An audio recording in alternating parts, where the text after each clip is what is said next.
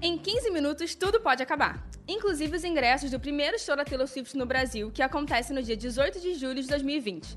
Mesmo com preços altos, com a pista premium chegando a 850 reais, os ingressos voaram, deixando muitos fãs decepcionados. Mas o sucesso foi tão grande que motivou a cantora americana a abrir uma nova data no Allianz Parque, que também é o local do primeiro show. Vai ser no dia 19 de julho, mas esses os ingressos ainda não começaram a ser vendidos. Fica a dica para os fãs: a venda começa no dia 1 de novembro. A cantora não vem ao Brasil desde 2012, quando fez apenas um show para convidados do seu álbum Red.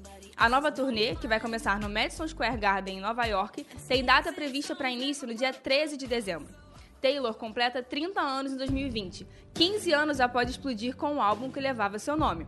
Hoje possui uma carreira sólida e um exército fiel de fãs, vivendo sempre sob os holofotes. Apesar do lançamento recente, o álbum Lover já é sucesso absoluto. Todas as suas 18 faixas já estão na Hot 100 da Billboard. A gente vai ouvir agora a faixa que dá nome ao álbum, Lover. We leave the Christmas lights up till January.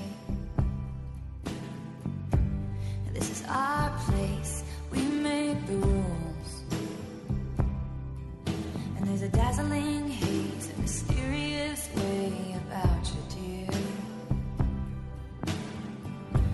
Have I known you 20 seconds, 20 years?